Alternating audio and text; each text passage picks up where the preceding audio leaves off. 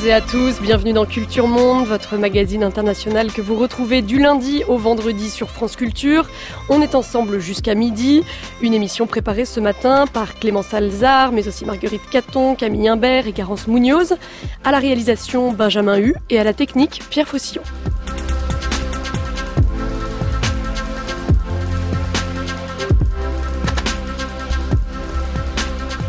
Aujourd'hui, cap sur la Corée pour notre table ronde d'actualité internationale en compagnie, comme chaque vendredi, de notre partenaire du monde. Bonjour Marc. Bonjour. Dirigeant nord-coréen Kim Jong-un et son homologue du Sud, Moon Jae-in, se sont réunis la nuit dernière sur la zone démilitarisée qui sépare les deux pays. Un sommet historique, le troisième seulement depuis la partition de 1953, qui intervient une semaine après l'annonce par Kim Jong-un d'un arrêt des essais nucléaires et des tirs de missiles balistiques. Et cela alors qu'une rencontre entre Donald Trump et le dirigeant nord-coréen se prépare le mois prochain.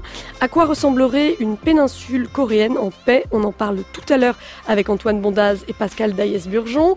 Mais avant cela, place à notre retour 2 en partenariat avec l'association des prix Albert Londres.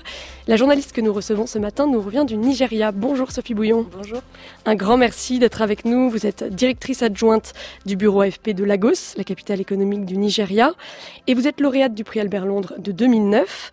Alors il y a beaucoup de sujets que j'ai envie d'aborder avec vous, Sophie Bouillon. Le Nigeria est un grand pays, environ deux fois la France, traversé par une actualité particulièrement riche. Et je voudrais qu'on commence par la question des migrants.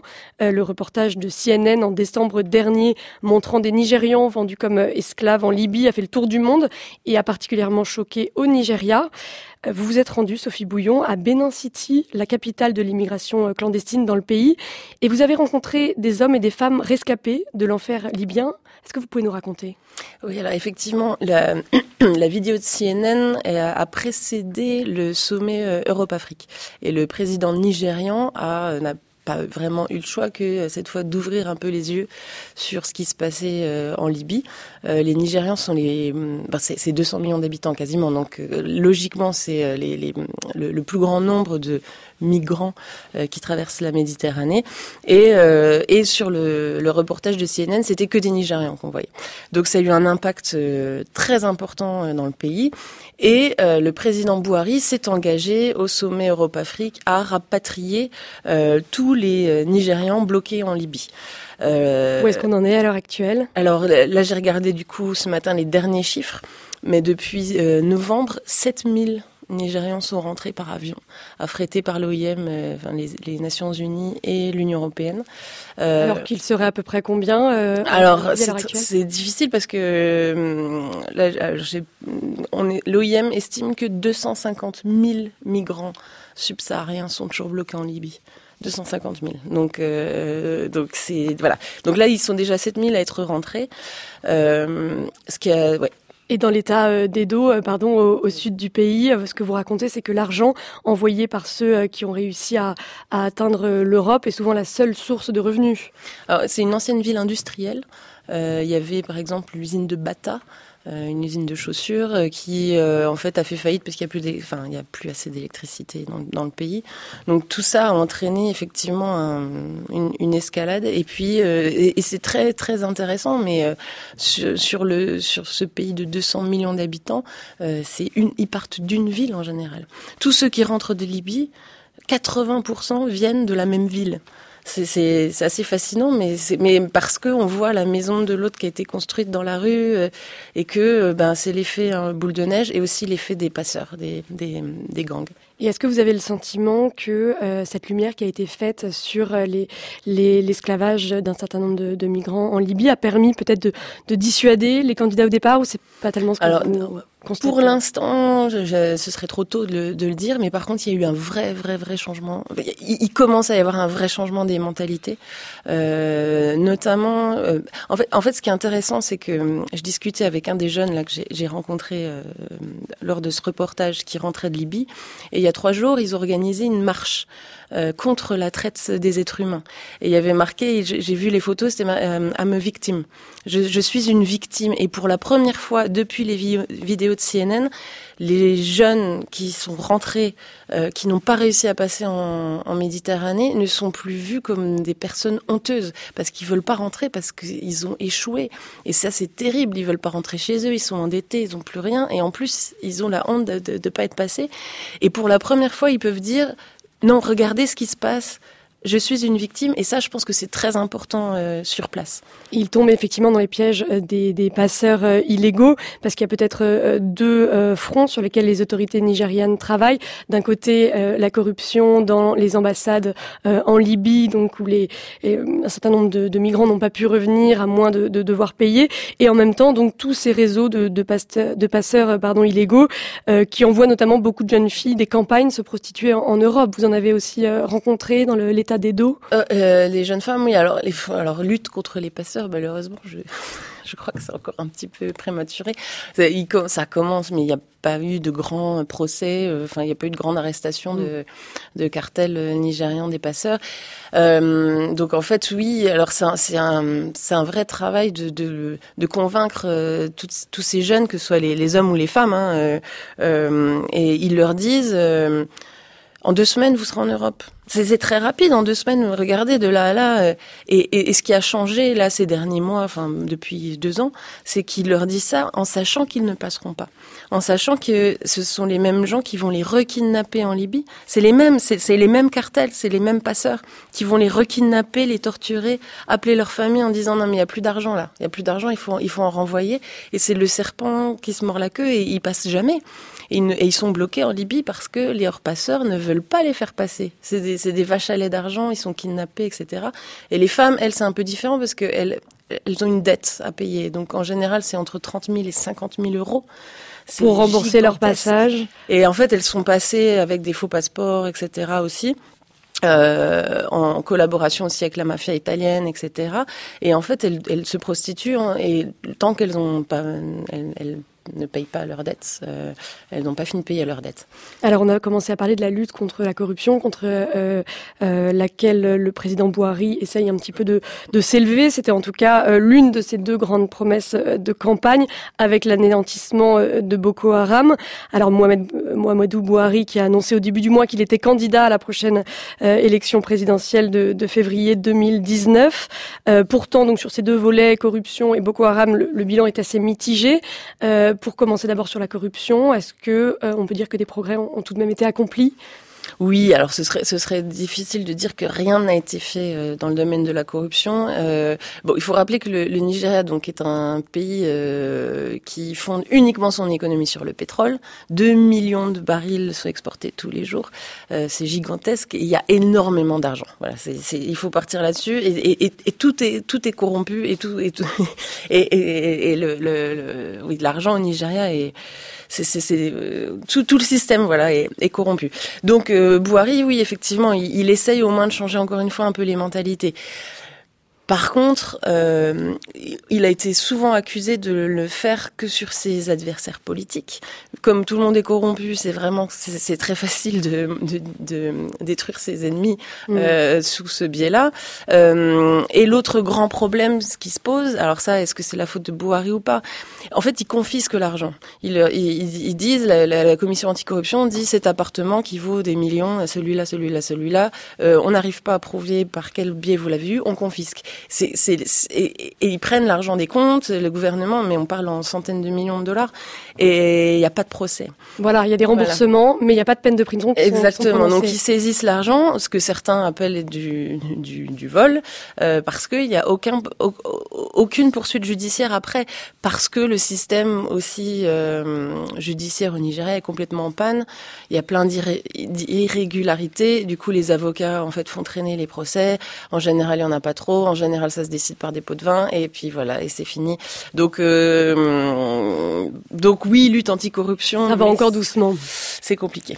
Et alors sur le deuxième, euh, la deuxième grande promesse euh, de, de Mohamedou Bouhari, si on continue un petit peu le bilan de, de sa présidence, euh, Boko Haram, euh, la secte islamiste qui était à l'apogée de sa puissance l'année précédant l'élection de Mohamedou Bouhari en 2014. Aujourd'hui, Boko Haram ne contrôle plus de territoire, mais on peut dire que sa capacité de, de nuisance reste très très importante. Il y a encore beaucoup d'attentats. Oui, il y a encore beaucoup d'attentats et surtout, euh, euh, moi effectivement, j'étais allée euh, à l'époque en 2014 euh, et, et, on pouvait pas aller dans certaines zones du Nord-Est. Aujourd'hui, on peut toujours pas y aller. Donc, en gros, effectivement, ils contrôlent plus de territoire, mais on peut toujours pas y aller parce que c'est trop dangereux et surtout parce que l'armée bloque. donc, on sait pas vraiment. Et puis récemment, il y a eu ces, ces, jeunes filles qui ont été enlevées, 110 en tout, à, à Dapchi, dans le Nord-Est du pays. Donc, on voit une, une capacité de nuisance très importante Oui, alors là, c'est vrai que ça a quand même surpris tout le monde. Nous, les premiers euh, qui couvrons le, le, pays au jour le jour, parce que c'est vrai que la manière dont ça s'est passé et et surtout de refaire ce, ce genre de, de coup d'éclat. On ne pensait pas qu'ils en avaient la capacité. Euh, ce qui est quand même fou, c'est qu'ils ont kidnappé une centaine de jeunes femmes et ils les ont emmenées euh, visiblement euh, sur les bords du lac Tchad, qui représente plusieurs cent, quelques 150 kilomètres et personne n'a été inquiété euh, de voir des convois entiers de Boko Haram en pick-up et ils peuvent euh, circuler librement. Et après, on nous dit effectivement qu'ils contrôlent plus le territoire. Ce qui, ce qui était assez intéressant dans cette euh, histoire d'enlèvement, c'est que quand les combattants ont ramené les jeunes filles, donc au terme des négociations avec le gouvernement, on a vu quelques photos des locaux, des gens qui habitent là-bas, et ils étaient visiblement en terrain conquis. C'est que les gens il y a un soutien populaire qui reste très très fort. Accueilli les combattants euh, et ils, ils, se prenaient en photo avec. Enfin, c'était hallucinant à voir parce que euh, euh, on, on, sent que cette faction-là de Boko Haram, qui elle n'est pas du tout celle qu'on connaît de traditionnelle, mais qui est très proche, qui est adoubée par l'État islamique, a vraiment cette cette conscience, il faut avoir un soutien populaire. Et, et, et cet exemple de Dabchi nous, nous, nous a fait nous rendre compte que petit à petit, ça se gagne. Mais c'est vrai que c'est des, des, zones où l'armée nous interdit souvent d'aller. Donc c'est très difficile euh, pour nous. Comment vous expliquez ce, ce soutien populaire? C'est une zone qui est, qui est, largement marginalisée, oubliée par le pouvoir central? Ben, En fait, oui, toute la zone du lac Tchad, de, de, des quatre pays euh, par lequel il, enfin, dans, dans lequel il évolue, toutes ces zones-là ont été, euh, par, par les quatre pays, euh, donc Tchad, Cameroun, Niger et Nigeria, ont été négligées euh, sur des décennies. Euh, donc euh, voilà, quelque part, c'était négligé et en même temps il y avait beaucoup de, de commerce et de, et de trafic. Euh, donc il y avait beaucoup de banditisme. Et puis ben voilà avec l'ère euh, euh, islamique que l'on connaît avec les, ça a commencé avec Al-Qaïda etc et eh ben ça, ils ont profité de, de, ce qui était déjà en place. Il y a eu une scission, euh, vous l'avez dit, euh, à, à l'intérieur du groupe Boko Haram mmh. entre l'un, euh, une partie du groupe qui soutient euh, l'État islamique et une autre partie du groupe. Est-ce que vous diriez que cette scission elle a démultiplié les menaces? Alors Boko Haram est déjà un, un groupe très fractionné. C'est vrai que c'est assez compliqué pour nous d'expliquer de, de, ce, ce, ce, mouvement. Euh, en tout cas, la menace de quand, quand l'État islamique a dit non, on ne veut plus euh, Abou Bakar Shekaou qui est complètement fou comme euh, comme notre représentant en Afrique de l'Ouest, ils ont adoubé un, un, autre qui est plus jeune, qui est le fils du fondateur. Euh, en tout cas, on voit qu'ils ont une stratégie qui est beaucoup plus euh, réfléchi, euh, qui, qui voilà, qui, qui veut un soutien de la population, pendant que l'autre faction commet encore des, des, des fait exploser des jeunes filles de 7 ans, de 12 ans dans les marchés euh, euh, et tue euh, voilà des, les civils. On voit que l'autre s'attaque euh, aux soldats, aux militaires, aux institutions euh, mmh. de, de l'État, etc. Ils ont, à mon avis, aussi plus, enfin, à mon avis, selon les, les experts, plus d'argent. Euh, il y a la route vers la Libye qui est, euh, on connaît maintenant, euh, complètement ouverte. Donc, euh, donc, je pense que c'est une menace euh, qui ne s'éteint pas et, euh, et, et qu'il faut effectivement regarder de, de, près. En tout cas, oui, c'est une menace qui, qui n'a pas été éradiquée non. comme, comme c'était la promesse du, du président Bouhari. Et alors, Sophie Bouillon, ces derniers mois ont, ont également été marqués euh, par un regain de violence. C'est aussi un, un, dossier qui va être évidemment très important euh, en vue des présidentielles. Un regain de violence dans le centre du pays entre agriculteurs et, et éleveurs. Selon, euh, selon l'International Crisis Group, plus de 2500 personnes y ont trouvé la mort en, en 2016. Comment vous expliquez cette aggravation euh, et l'incapacité euh, des autorités à enrayer ces violences? Alors il y a, y a plein, plein, plein de, de facteurs qui, qui peuvent l'expliquer. Bon, le premier, le plus simple, c'est que euh, Nigeria, euh, voilà, on, on, disait 190 millions d'habitants plus de terre. Euh, Donc voilà, on part déjà de, ce constat-là. Et en fait, c'est euh, les gens, c'est autant aussi de, de, de, personnes à nourrir. Et du coup, il y a des mouvements de bétail euh, par les éleveurs peuls, donc on l'appelle Foulani là-bas, qui viennent vendre en fait leur bétail, qui viennent les faire paître, etc. sur cette fameuse ceinture fertile où il y a aussi eh bien, des, des agriculteurs. Et donc un groupe est musulman, ce sont les, les éleveurs Peuls, et les agriculteurs sont euh, souvent chrétiens. Et alors vous mettez ça dans un contexte euh, religieux mondial que l'on connaît et dans un contexte de, de campagne électorale.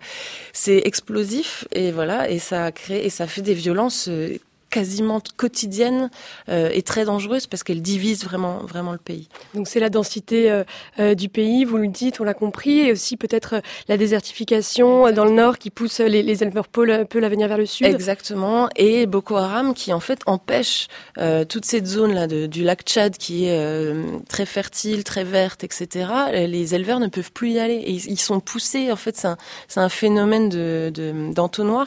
Et il y a tellement de zones dans la région qui, qui deviennent très dangereuses que en fait c'est ben il y a, un effet d'entonnoir et puis tout le monde se retrouve euh, sur euh, des terres euh, qu'aujourd'hui on se partage. Et puis il y a aussi le problème de la saison des pluies qui est complètement perturbé aussi euh, et, et, qui fait que euh, voilà il y a des problèmes agricoles et qui deviennent des problèmes sociaux.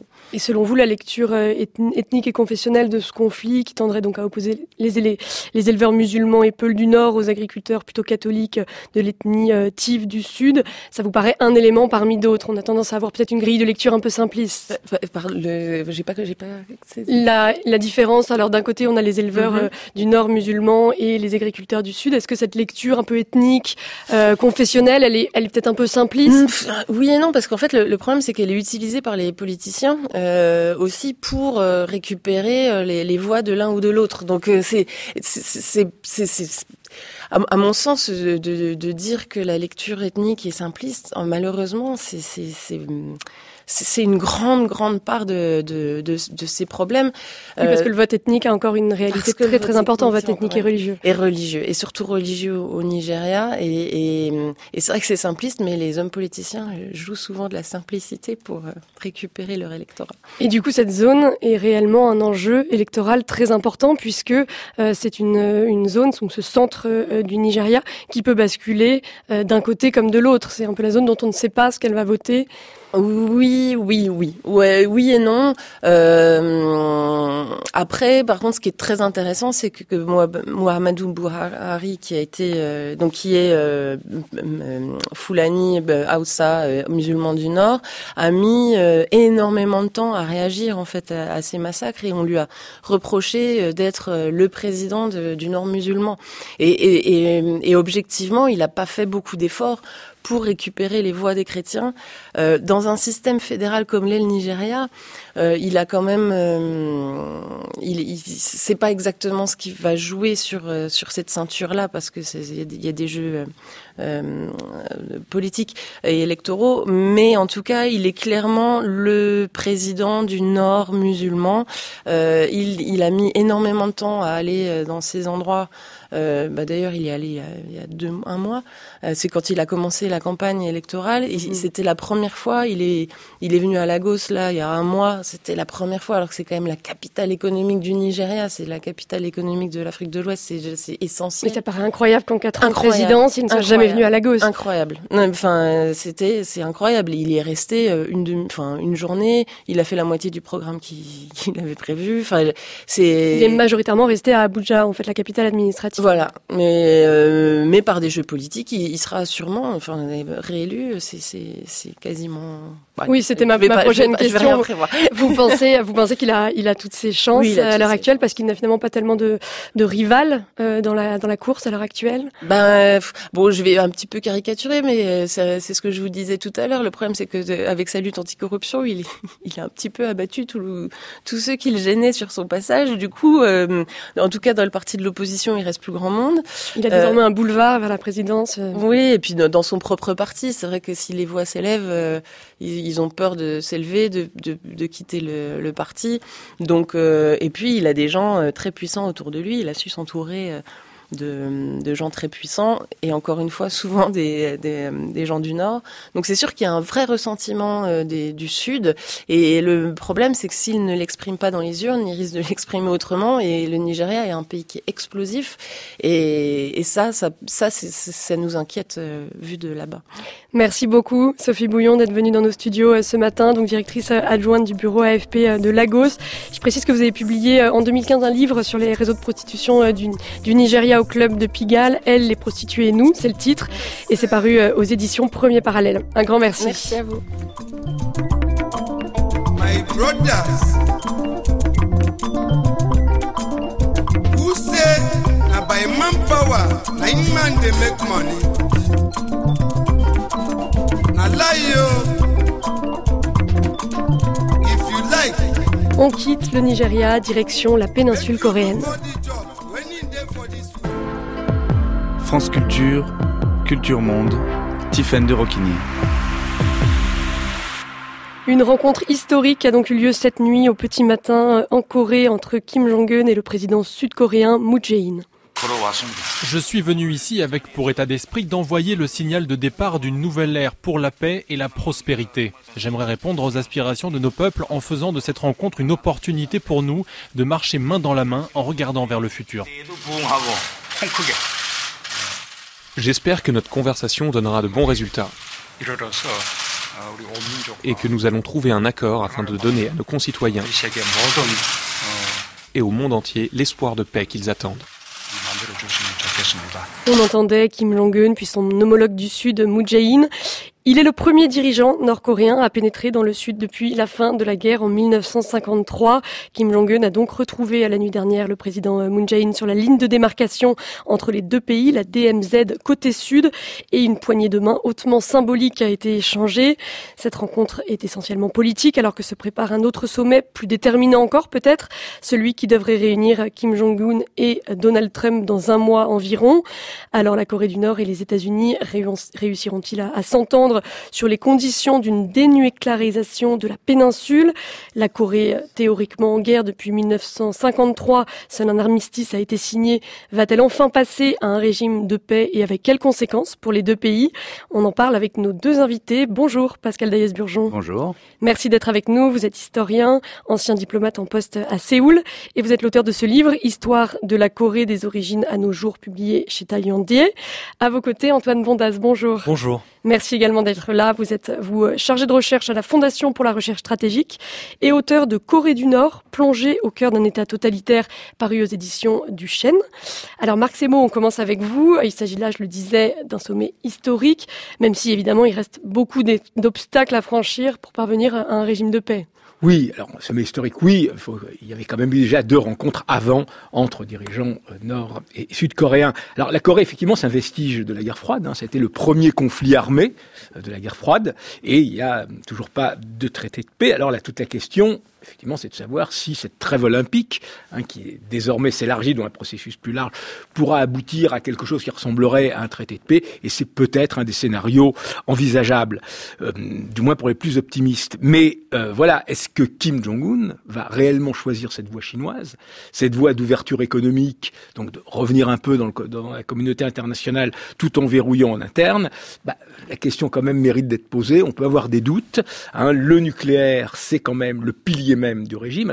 Et le régime, y compris en annonçant la suspension des essais, etc., dit euh, nous n'emploierons pas l'arme nucléaire, nous ne transférerons pas de technologie nucléaire, mais pas une fois il n'est mention du fait que, d'une manière ou d'une autre, il envisagerait un processus de désarmement nucléaire, et c'est ce qu'exigent les États-Unis. Donc on peut avoir beaucoup de doutes hein, dans ce que sera les résultats de cette rencontre historique si elle a lieu probablement début juin entre Donald Trump et Kim Jong-un, mais en tout cas c'est d'autant plus important que évidemment tout le monde pense aussi à l'Iran et ce qui va se jouer en Corée à propos du programme nucléaire est évidemment déterminant aussi pour l'avenir de l'accord sur le nucléaire iranien de 2015 qui est remis en cause par Trump.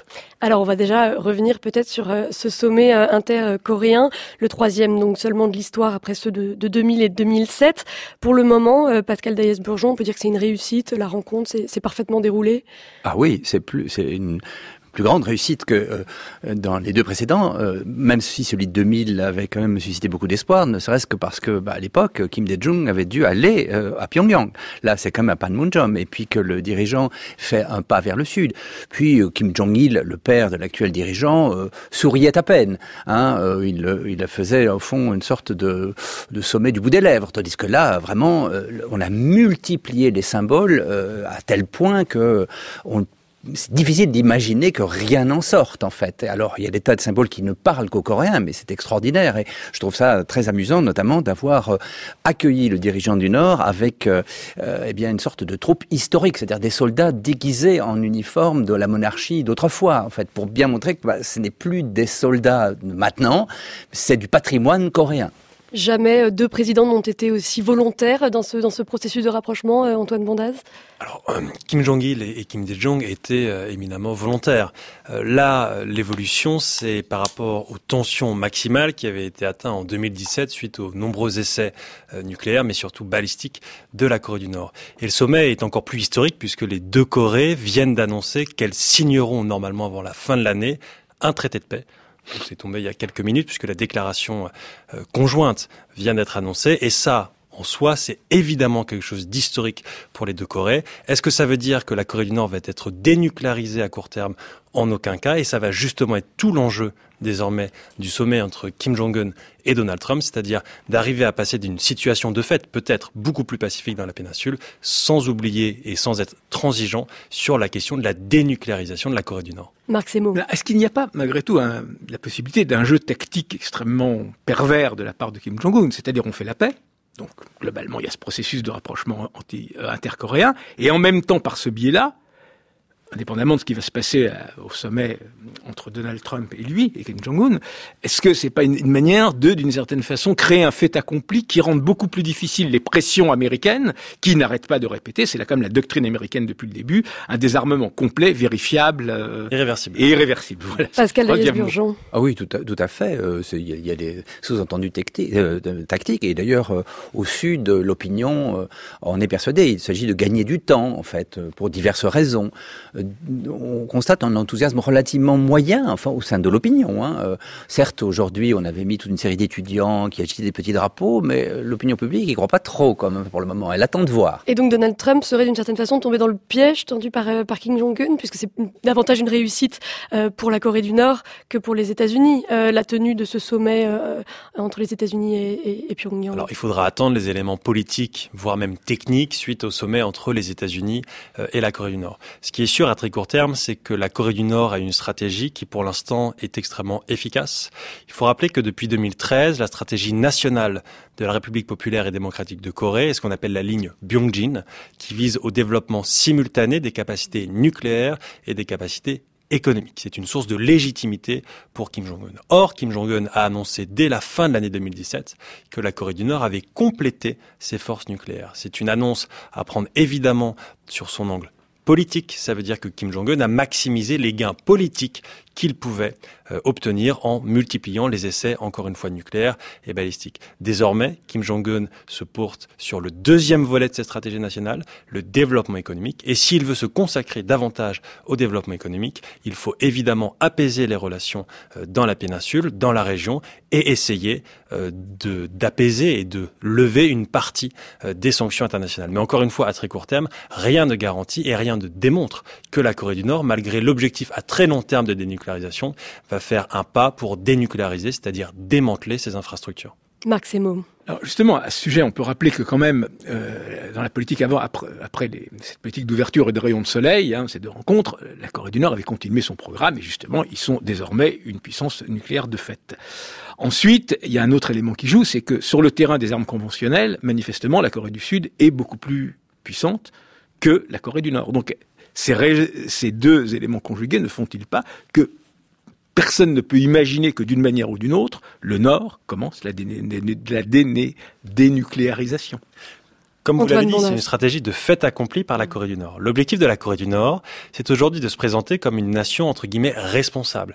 Nous arrêtons nos essais nucléaires, nous arrêtons nos essais balistiques, nous démantelons notre site d'essai de Pyongyang, nous améliorons les relations avec l'ensemble de nos voisins, entre guillemets, nous nous faisons oublier par la communauté internationale.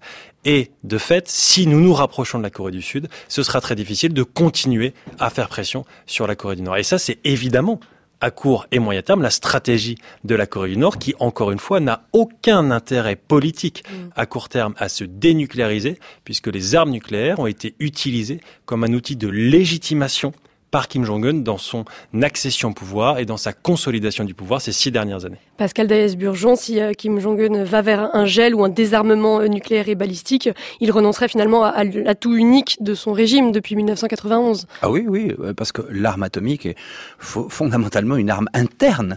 Euh, tout le régime est bâti sur une mythologie cosmique, l'usage de l'atome, la maîtrise aussi de cette arme qui a défait l'ennemi ultime, qui est le Japon. Hein. Le Japon n'a été défait qu'en 1945 que par l'arme atomique, et de ce jour-là, Kim Il-sung, le fondateur de la dynastie, a voulu avoir l'arme atomique. C'était le moyen de montrer qu'il avait l'arme qui a réduit le Japon au silence, car il ne faut pas oublier l'hostilité fondamentale euh, vis-à-vis du Japon. Il y a eu un petit signe dans ce sommet. Hein, euh, le dessert qui a été servi au déjeuner était le dessert Tokdo, c'est-à-dire cette petite île que la Corée considère comme coréenne et que les Japonais réclament. Et les Japonais ont immédiatement protesté hein, pour bien montrer que, euh, attention, attention, la réunification, ça serait aussi anti-japonais. Les, deux Coréens ont déjà envoyé ce petit signal-là quand même. Et, alors justement, vous parlez du Japon. Euh, comment le Japon se positionne-t-il, euh, Antoine Bondas, dans ce, dans ce rapprochement? C'est en réalité un, cauchemar stratégique et politique pour le Japon en ce moment, et depuis notamment l'annonce du sommet entre Donald Trump et le président Kim Jong-un, de, et Kim Jong-un, pardon.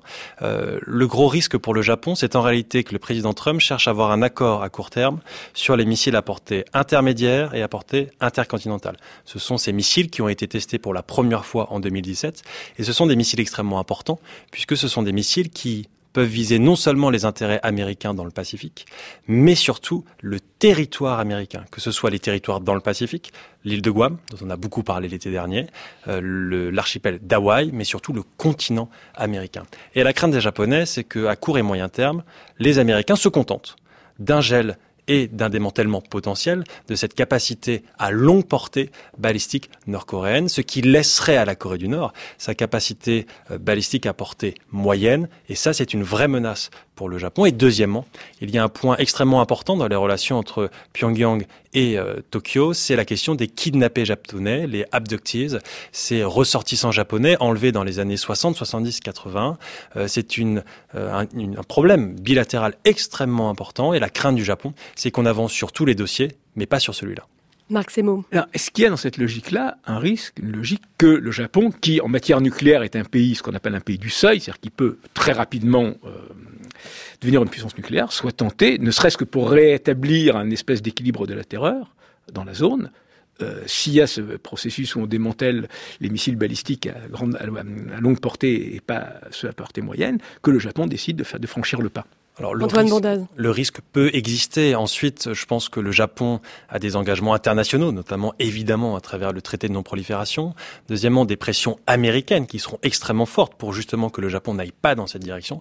Puis troisièmement, une opinion publique au Japon qui est extrêmement défavorable à la nucléarisation euh, de l'archipel nippon. Un deuxième, par contre, problème pour le Japon, c'est d'être en quelque sorte un peu plus isolé dans la région.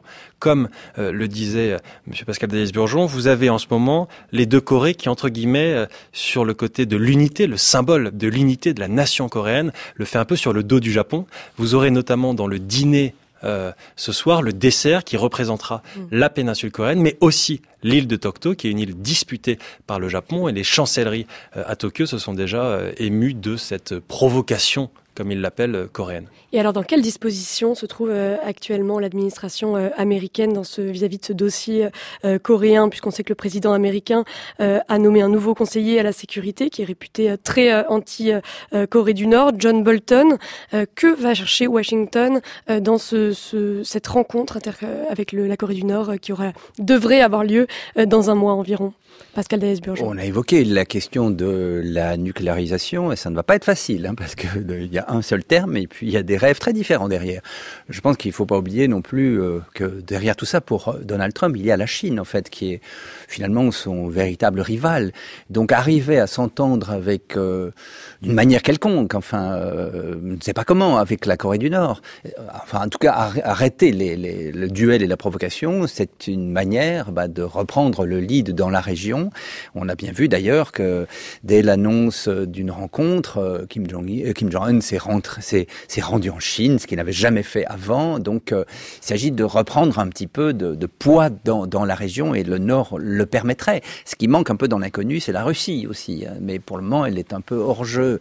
Mais simplement pour finir sur euh, cette réunion à venir, euh, peut-être que ce qui va se jouer au cours de ce sommet entre Washington et, Pyongyang dans un mois, euh, c'est peut-être moins les engagements qui sont pris que leur mise en œuvre, puisqu'il y a déjà eu des, des, des, accords qui ont été passés, qui n'ont pas été respectés par la Corée du Nord. Je pense qu'il ne faut pas avoir d'illusions sur le sommet qui aura lieu très certainement au début du mois de juin. L'objectif du sommet, ce sera d'afficher des objectifs politiques, mais en aucun cas une feuille de route mm. Technique. On sait que le JCPOA, l'accord avec l'Iran, c'est une feuille de route technique. Ce sont des pages, des dizaines, voire des centaines de pages d'un accord technique qui vise dans les faits à assurer le démantèlement des capacités euh, iraniennes, même si la situation avec l'Iran était bien évidemment extrêmement différente, la situation avec la Corée du Nord. Mais il y a un autre objectif, plus euh, en termes d'administration, en termes d'organisation, qui est fondamental, et on le voit aussi aujourd'hui dans le sommet intercoréen, c'est que pour l'instant, ce sont les services de renseignement qui ont été en charge de la logistique et des premières négociations avant ces sommets. Vous aviez d'ailleurs ce matin à la table, c'était extrêmement intéressant, trois personnes côté sud-coréen, trois personnes nord-coréens, dont les deux chefs des services de renseignement de Séoul et de Pyongyang. C'est la même chose avec les États-Unis, d'où le rôle clé que a joué Mike Pompeo, qui était le directeur de la CIA, qui s'est rendu euh, en Corée du Nord pour le week-end de Pâques. Les images viennent juste d'être publiées par les Maisons Blanches. Et qui a été nommé ensuite. Qui vient juste d'être confirmé hier mm. par le Sénat américain pour devenir le prochain secrétaire d'État. Et l'objectif, c'est ça, transférer en réalité le jeu des négociations désormais des services de renseignement aux diplomates. Marc Semo. Alors, est-ce qu'il n'y a pas quand même, peut-être, dans cette réunion, alors ça va être la, de Trump et Kim Jong-un, qui, bon, ça va être la première, mais à terme, comme l'idée des États-Unis, notamment de Trump, euh, de faire de cet accord, si on arrive à un vague accord avec, sur le nucléaire avec la Corée du Nord, un exemple hein, vis-à-vis de l'Iran. C'est-à-dire, euh, Donald Trump n'arrête pas de dire l'accord est un accord infâme, mmh. euh, d'un désastre et tout, il faut un accord solide. Bon, c'est le mot qui revient sans arrêt. Alors est-ce que justement, il n'y aura pas cette tentation finalement de rentrer dans le vif du sujet pour pouvoir dire, voilà, regardez, avec la Corée du Nord, sous la menace, on a réussi à lancer l'amorce de quelque chose de vraiment solide, et on dit à l'Iran, c'est où ça ou d'une certaine façon la destruction de, votre arsenal nucléaire. C'est extrêmement important. L'accord iranien portait sur le nucléaire. Or, l'accord avec la Corée du Nord, ou en tout cas l'accord initial avant négociation, pourrait porter sur trois thèmes, le nucléaire, le balistique et la stabilité régionale. Or, c'est exactement ce que veut Trump vis-à-vis -vis de l'Iran. Deuxième point, Trump, si jamais il se retire il retire les États-Unis du JCPOA le 12 mai prochain, alors il aura l'obligation politique d'obtenir un accord avec la Corée du Nord et de le présenter comme son accord et pas comme l'accord d'Obama qui lui avait échoué en 2012, en février 2012, puisque tout le monde l'a oublié, mais il y avait eu un accord qui avait duré trois semaines malheureusement entre les États-Unis et la Corée du Nord. Et puis un troisième point, c'est que si le président Trump se retire du JCPOA, l'attention internationale risque justement de se porter de nouveau sur le Moyen-Orient et ça, ça rentre et ça irait dans le sens des intérêts de la Corée du Nord, en quelque sorte se faire oublier et se même sans être dénucléarisé, comme le bon élève. Mais si l'on parle de dénucléarisation euh, totale de la péninsule coréenne, ça voudrait dire aussi euh, retirer le parapluie euh, nucléaire qui bénéficie à la Corée du Sud, Pascal Daïs-Burgeon. Ah ben oui, donc non. C'est-à-dire que ce, n'est pas... Ça c'est non négociable. Je ne vois pas comment ça serait négociable pour le moment. Alors on peut amuser le tapis en retirant quelques milliers d'hommes puisqu'il y a de très nombreux 30 000 euh, en Corée du Sud. Mais il y a aussi le système FAD qu'on, qui t'envoie de... Le bouclier antimissile. Euh, voilà, donc on, imagine mal quand même que les États-Unis renoncent à ce, eh bien, ce, débarcadère au fond de la puissance américaine qu'est la Corée du Sud, qui est rattachée au monde asiatique. Hein. même si ça arrangerait bien la Chine, on va en parler dans un instant. Euh, oui, certainement. Donc la dénucléarisation totale, la neutralisation totale du territoire, euh, c'est peu crédible. Et puis, elle n'arrange pas grand monde. Il est certain qu'elle n'arrange pas le Japon, pas certain certain qu'elle arrange la Russie. Est-ce qu'elle arrange la Chine? C'est pas sûr. Euh, donc euh, voilà, la, la, marge de négociation va être vraiment, euh, oui, très politique. On va employer des termes, mais très, le très plus amphigorique possible. Marc Quand vous parlez d'obligation politique d'arriver à un accord qui, qui touche aux, trois aspects, c'est-à-dire nucléaire, balistique et régional, donc effectivement le, la copie de ce qui est en jeu avec l'Iran, vous pensez que c'est possible d'arriver à quelque chose? Alors à très court terme, c'est possible pour la Corée du Nord de faire des gestes, c'est-à-dire de s'engager à très long terme à la dénucléarisation de la péninsule. C'est d'ailleurs ce qui vient juste d'être fait entre les deux Corées. Ça n'engage en rien la Corée du Nord sur une feuille de route technique. C'est l'avantage. On reste vraiment dans un objectif à très long terme, sans parler des éléments concrets. Le balistique, Kim Jong-un a déjà annoncé qu'il gelait les missiles à portée intermédiaire et à portée intercontinentale. D'ailleurs, il n'a pas du tout mentionné les missiles à courte portée et à moyenne portée. Puis troisièmement, s'il y a de fait un traité de paix qui est signé avant la fin de l'année entre les deux Corées, on aura l'élément de stabilité.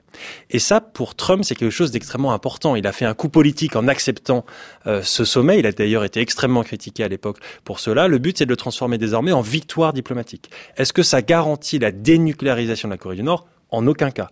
Mais en tout cas, à court terme, ça va dans la bonne direction et ça permet surtout à la Corée du Nord de gagner beaucoup de temps il pourrait faire, euh, il pourra aboutir euh, Donald Trump à une, une victoire euh, politique avec cette cette rencontre et, un nouvel accord avec la, la, Corée du Nord, un accord. Ah ben, S'il est le président sous le mandat duquel on a enfin signé la paix qui n'est plus n'est pas signée depuis 1953, il va il va évidemment mettre sur la table disant voilà je, suis le, nouvel Et un prix Nobel de la paix pour Kim Jong Un et Donald Trump? Ça, je ne sais pas ce qu'il en est du prix Nobel pour le moment. Hein, mais vous y croyez en tout cas, Pascal Esburgeon un traité de paix, oui, je pense que symboliquement, euh, c'est ce qui politiquement engage le moins et, le plus le plus parlant. Et comme il a bien déclaré qu'on ne pouvait pas sortir de ce sommet sans rien, bah, ça sera des symboles. Alors les symboles d'aujourd'hui étaient charmants, euh, destinés à l'opinion coréenne, sud-coréenne semble-t-il, parce que j'ai pas l'impression que les Nord-Coréens soient très très très au fait de ce qui se passe quand même. Mais euh, voilà, il faut quelque chose qui concerne l'opinion mondiale. Donc là, la paix, ça serait quelque chose de merveilleux et qui n'engage pas beaucoup en définitive. Antoine Mondaz. Et puis ce que pourraient faire les États-Unis à relativement court terme sans un coût politique trop important, c'est soit établir des relations diplomatiques avec la Corée du Nord, mais avant cela, établir par exemple un bureau de coopération, l'équivalent de ce qui est à Taïwan, par exemple un bureau de coopération américain euh, à Pyongyang, euh, avec des diplomates sur place qui seront chargés à terme de négocier avec les Nord-Coréens. Ça n'a pas un coût politique extrêmement important et surtout, ça n'atténue pas la stratégie de pression maximale sur la Corée du Nord, puisqu'on en a assez peu parlé ces derniers jours, mais il y a très peu euh, de risques en réalité que les sanctions internationales soient levées tant qu'il n'y a pas de gestes concrets vers la dénucléarisation complète, vérifiable et irréversible de la Corée. Mais, pour essayer de simplifier, finalement, dans la logique actuelle, Kim Jong-un semble être le gagnant. Bien sûr. Il a... Sa politique de sanctuarisation par le nucléaire et de, de, de, montée aux extrêmes a finalement gagné. Il a obtenu deux choses qui sont fondamentales en Corée du Nord. Premièrement, il a annoncé avoir complété les forces nucléaires. Il a accru sa légitimité de façon sans précédent par rapport à son grand-père et par rapport à son père. Il a en quelque sorte matérialisé l'idéologie même du régime, qui est le Juche, une idéologie de l'autonomie, de l'indépendance. Puis deuxième point, il a quand même réussi à rencontrer, et il va rencontrer, le président américain. C'est quelque chose que les dirigeants nord-coréens ont toujours cherché à obtenir. Ils ne l'ont jamais obtenu. Et dans la mentalité nord-coréenne, et c'est en réalité ce que nous disent les diplomates nord-coréens en permanence, nous voulons être reconnus comme l'égal des autres puissances. Et obtenir cette reconnaissance internationale de fait, c'est quelque chose qui est extrêmement positif pour la légitimité de Kim Jong-un. Euh, on peut dire donc que Trump a donné une, reconnaissance internationale à, Kim Jong-un? Euh, ah Oui, oui, là, s'il le rencontre, effectivement, il obtient enfin ce que euh, ni Kim Il-sung ni Kim Jong-un n'ont réussi à obtenir, une rencontre avec un président en exercice. Ils ont déjà rencontré des présidents qui étaient autrefois présidents, mais bon.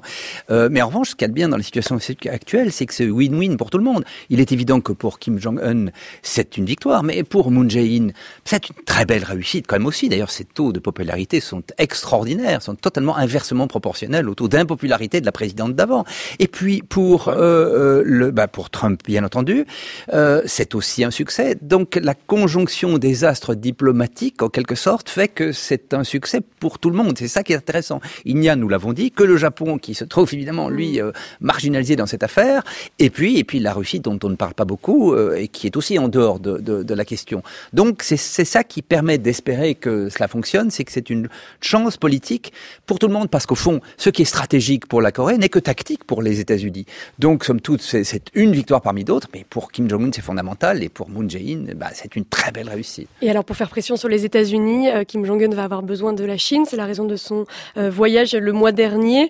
On peut dire aujourd'hui que les relations euh, entre Pékin et Pyongyang, qui s'étaient largement dégradées depuis depuis six ans, se sont réchauffées, ces missions accomplies? Alors, réchauffer, peut-être pas normaliser. La politique chinoise vis-à-vis de la péninsule coréenne a toujours été pragmatique et elle s'est toujours adaptée à l'environnement. Entre 2009 et 2012, pendant la succession politique, lorsque le régime était instable, la Chine a massivement soutenu politiquement, diplomatiquement, économiquement euh, son allié euh, nord-coréen. Et puis, lorsque le régime était un peu plus stable, elle a décidé euh, de retirer partiellement son soutien. Alors, est-ce qu'il y a un retour de la Chine dans le jeu coréen? La Chine n'est jamais partie du jeu mm. coréen. La Chine est un acteur incontournable dans la péninsule. On avait l'impression que c'était un spectateur plus passif ces derniers mois. Plus passif, mais qui a soutenu la reprise du dialogue entre les deux Corées. Je ne sais pas si Kim Jong-un est allé en Chine pour obtenir un moyen de pression sur les États-Unis. Euh, pas indirectement. Je pense qu'une des choses qui a pu être négociée à Pékin, c'est notamment s'assurer que si la Corée du Nord cesse ses essais nucléaires et ses essais balistiques à portée intermédiaire et à portée intercontinentale, le Conseil de sécurité des Nations Unies ne prendrait pas de nouvelles sanctions. Et là, la Chine et la Russie ont un rôle clé à jouer. L'objectif pour Kim Jong-un, encore une fois, ce n'est pas de lever les sanctions à court terme, ça n'arrivera pas, mais en tout cas d'éviter un renforcement de ces sanctions pour pouvoir se concentrer sur le développement de l'économie. Donc on évite des nouvelles sanctions, on améliore généralement l'ambiance, euh, le contexte politique dans la péninsule. Et puis, s'il y a moins de tensions avec la Corée du Sud, ça permet aussi de moins dépenser et de réallouer des ressources de l'armée vers le développement économique. Et ça, c'est aussi un enjeu, encore une fois, dans les mois ou les années à venir. Alors le développement économique, c'est un enjeu euh, important, euh, même si en effet, on, ce qu'on constate, c'est que la croissance euh, de la Corée du Nord était estimée à 3,9% en 2016 par la Banque centrale de, de, Corée du Sud. On a quand même une économie nord-coréenne qui fonctionne relativement bien malgré les sanctions. Euh, oui, enfin, bon, d'abord, les chiffres, euh, il faut les prendre avec des pincettes. Mm. Hein, euh, c'est des chiffres très politiques, plus que véritablement statistiques. D'autre part, bah, c'est une économie qui n'est pas une économie de développement, c'est une économie de prédation. En, gros, pour résumer, la Chine s'empare des matières premières, quoi, de, de, de, de, la Corée et les paye. Donc, mm. ce n'est pas, on peut pas vraiment comparer la situation de l'économie nord-coréenne maintenant à ce qu'était au fond l'extraordinaire miracle économique des années 60-70 en, en Corée du Sud. Donc euh, il y a beaucoup à faire quand même pour créer une véritable économie de marché. Hein. Mais euh, plus généralement, euh, je crois qu'il faut aussi raisonner pour cette région au-delà des concepts qui sont les nôtres d'État. Je ne suis pas totalement persuadé que la Chine considère que la Corée du Nord soit un État comme les autres. Enfin, ça fait partie du monde chinois, comme hein, la Corée du Nord, pour des raisons historiques. Euh, première millénaire, en gros, c'était sous influence chinoise. Donc, je crois qu'il faut aussi concevoir cela comme cela. Hein. C'est beaucoup plus complexe que des simples relations d'État à État. Antoine Bondaz. Je pense que l'économie nord-coréenne, elle est en profonde mutation depuis l'arrivée au pouvoir de Kim Jong-un. Pas parce que c'est la personnalité de Kim Jong-un, mais parce que suite à la transition politique, on a pu reprendre une partie des réformes économiques qui avaient été initiées en réalité il y a un peu plus de 15 ans au début des années 2000 dès son premier discours, et ça c'est extrêmement important, le 15 avril 2012, son premier discours public, euh, Kim Jong-un a annoncé que la population nord-coréenne n'aurait plus à se serrer la ceinture. Alors ça peut paraître un peu idiot comme annonce, mais c'est extrêmement important. Ça veut dire que Kim Jong-un maintenant fonde une partie encore une fois, une partie de sa légitimité sur le développement économique. Et dès 2012, il y a eu des réformes, par exemple, agricoles, qui ont permis euh, aux paysans de garder une partie de leur récolte et de les vendre sur les marchés. Il y a eu, à partir de 2013-2014, l'ouverture de zones économiques spéciales. Alors, c'est un fiasco complet puisqu'il n'y a aucun investissement étranger dans ces zones mais il y a la volonté, en, tout cas, de moderniser l'économie avec bien évidemment deux limites fondamentales à la libéralisation de l'économie nord-coréenne. Premièrement, les sanctions internationales qui empêche aujourd'hui la Corée du Nord d'exporter plus de 95% de ce qu'elle exportait il y a encore quelques années, mais surtout la nature même du régime, qui limite toute réforme qui viserait à atténuer de fait l'influence du régime, l'influence du dirigeant sur la population. Alors malgré euh, le développement dont, dont, vous parlez, Antoine Bondaz, évidemment il reste euh, une fracture énorme entre les niveaux économiques de la Corée du, Nord et la Corée du Sud, et c'est quelque chose qui inquiète euh, à l'heure actuelle euh, les Sud-Coréens, notamment la jeunesse, euh, Pascal Daes-Burgeon, qui est de moins en moins encline à cette réunification pour cette raison-là, pour cette peur peut-être d'une d'une trop grande dichotomie économique entre les, les deux espaces? Oh, c'est pas la jeunesse actuelle, c'est le cas depuis depuis que la Corée du Sud est, euh, vit un miracle économique. Euh, Mais c'est de plus en plus important. Le discours est totalement euh, double. Hein, bien entendu, tout le monde vous dira la main sur le cœur. Je ne rêve que d'une seule chose, la réunification de mon pays. Et puis dès qu'on creuse un peu, oui, mais il faudrait quand même pas que les gens de ma famille qui sont de l'autre côté, qui ont été bloqués malheureusement par la guerre et qui sont encore vivants, paraît-il, viennent et demandent une partie de l'héritage, quand même. Hein, euh, pas question. Donc euh, euh, là, c'est très, très double. Et puis quand on interroge maintenant effectivement les jeunes qui se trouvent très mal dans la situation économique euh, actuelle, hein, la jeunesse a beaucoup de difficultés à décrocher un emploi. Ils évoquent maintenant, ils parlent de leur pays en disant Hell, Choson, le pays, leur pays est un enfer. la réunification leur paraît très lointaine. D'ailleurs, il faudrait voir dans la fantasmagorie, dans les, les feuilletons télévisés, dans les films, dans la littérature, ce qu'est la Corée du Nord. C'est très très surprenant. Hein. Ça ressemble à un pays de super-héros américains. Mais, mais le fantasme de la réunification, il est plus fort au Nord?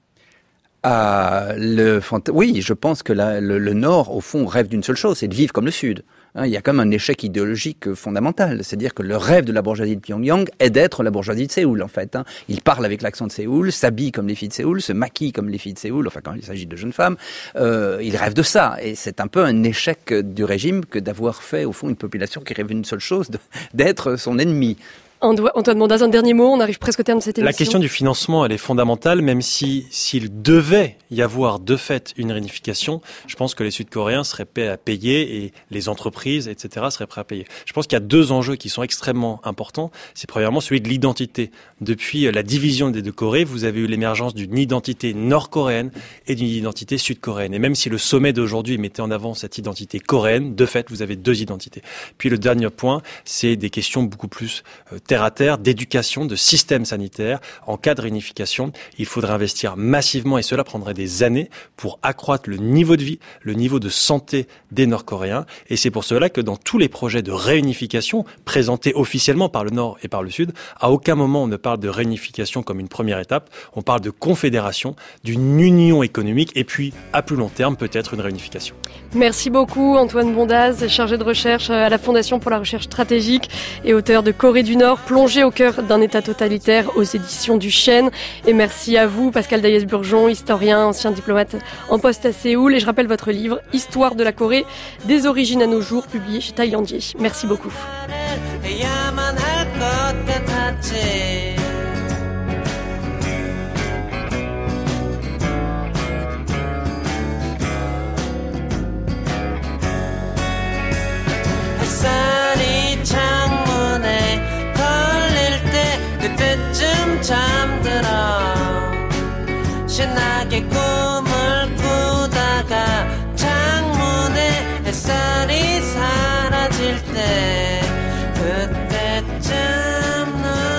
On écoute Pretend du groupe sud-coréen Parasol et c'est l'heure de retrouver Brice Couturier.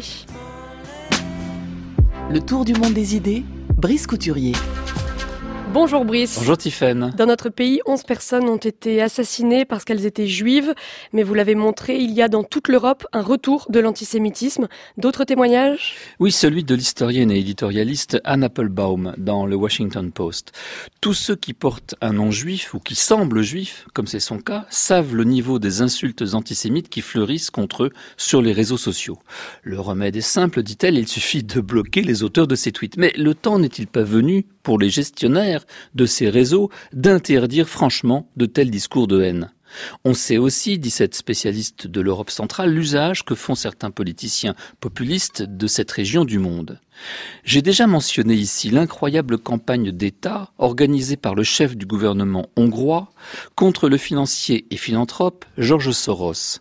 Des questionnaires ont été envoyés à chaque foyer hongrois par le gouvernement dans le but proclamé de recueillir l'avis de la population sur l'intention prêtée à Soros de forcer le pays à accueillir des dizaines de milliers d'immigrants musulmans. Des affiches montrant Soros manipulant les leaders de l'opposition ont également fait leur apparition pendant la récente campagne électorale. Tout cela, vous me direz, évoque les séances de haine contre Emmanuel Goldstein, décrit par George Orwell dans 1984. On assiste vraiment à la mise en scène d'une espèce d'ennemi du peuple. Les régimes qui ont besoin de s'inventer un diable ont forcément quelque chose à cacher. Mais j'ai trouvé dans la revue conservatrice National Review, qui n'est pas systématiquement hostile à tout ce que dit ou fait Orban, un témoignage recueilli sur place terriblement révélateur. Son auteur, Michael Brandam Doherty, reproduit des extraits d'un discours prononcé par Orban lors des cérémonies commémorant l'indépendance de la Hongrie. La cible en est le fameux milliardaire juif d'origine hongroise, Georges Soros, bref, l'ennemi public. Et voilà ce qu'en dit Orban. Notre adversaire est différent de nous, non pas simple, direct, clair, mais dissimulé, rusé, faux, retors. Il n'est pas national, mais international. Il ne croit pas au travail, mais spécule plutôt avec de l'argent. Il n'a pas de pays, parce qu'il a le sentiment que le monde entier lui appartient. Eh bien, comme l'écrit Michael Brendan Doherty, Orban est un homme intelligent, il sait pertinemment à quel registre tout ce discours est puisé. La mythologie du spéculateur juif apatride et fourbe relève de l'antisémitisme le plus manifeste et le plus éculé. Orban n'est probablement pas antisémite lui-même, il a fait voter une loi criminalisant la négation de l'Holocauste, il a déclaré que son pays avait commis un péché en abandonnant ses juifs aux nazis en mai 44, il s'est engagé dans le financement du film Le fils de Saül quand les antisémites de son pays l'accusaient de véhiculer, je cite, de la propagande juive, mais pour galvaniser son électorat, il s'est inventé un Emmanuel Goldstein sur mesure, et il ne l'a pas choisi par hasard. Un pari diablement risqué, car il réveille des instincts qui se sont révélés atrocement meurtriers précisément dans ce pays, la Hongrie, où ce sont des Hongrois, les croix fléchées, qui ont exterminé les Juifs survivants de Budapest en octobre 44. Le correspondant du Monde à Varsovie, Jakub Ivaniuk, a publié la semaine dernière dans ce quotidien un reportage sur ce qu'il appelle la libéralisation, la libération, pardon, de la parole antisémite en Pologne. Il y relate des réactions antisémites grossières de téléspectateurs relayées par la chaîne nationale TVP les blagues vaseuses à propos de fours crématoires du satiriste Rafał Ziemkiewicz, les pressions exercées par le ministre de la Culture sur le directeur du musée de l'histoire des Juifs polonais, Pauline. Le mois dernier, le pays commémorait ses propres événements de 68. En Pologne, une révolte étudiante anti-soviétique a eu lieu en mars de cette année et la répression qui s'en est suivie a sévi essentiellement contre les éléments cosmopolites, entendez les juifs, au sein du Parti communiste. Eh bien, cette commémoration est le prétexte à une intense bataille mémorielle. Et l'Union européenne, alors Brice, que fait-elle? Eh ben, Le Parlement européen a passé sa première résolution sur la lutte contre l'antisémitisme en juin de l'année dernière. Il précise vouloir s'attaquer, je cite, au problème de manière large et intense. Tous les États membres sont invités à prendre des mesures nécessaires pour garantir la sécurité de leurs citoyens juifs, mais le Parlement européen a adopté la définition de l'antisémitisme qui est celle de l'International Holocaust Remembrance Alliance, et celle-ci est contestée. Elle considère en effet comme antisémite un certain type d'attaque contre Israël en tant qu'État juif. À la suite du vote de ce texte, une pétition a été mise en ligne par plusieurs personnalités de gauche dans les pages de Libération pour s'inquiéter d'une restriction des possibilités de condamner, je cite, la politique de colonisation du gouvernement israélien. Il ne fait pas de doute qu'une certaine forme d'hystérie anti-israélienne, ciblant cet État d'une manière particulière, lui imposant le respect de normes politiques et morales qu'on se garde bien d'exiger de ses voisins pourtant moins vulnérables, tout cela témoigne d'un double standard moral suspect. S'y engouffre toutes sortes de gens qui savent que l'antisémitisme est moralement et juridiquement répréhensible, comme on peut le lire sur le site de la Deutsche Welle cette semaine, je cite, au cours des années récentes, les antisémites d'extrême droite et d'extrême gauche en Europe ont été rejoints dans leur croyance par certains musulmans, quoique leur rhétorique soit expressément tournée contre Israël, elle tend à englober tous les juifs, quel que soit le lieu où ils vivent. Merci beaucoup Brice. On peut réécouter votre chronique en podcast ou sur le site de France Culture, franceculture.fr. Et dans un instant, c'est la grande table par Olivia Gesbert.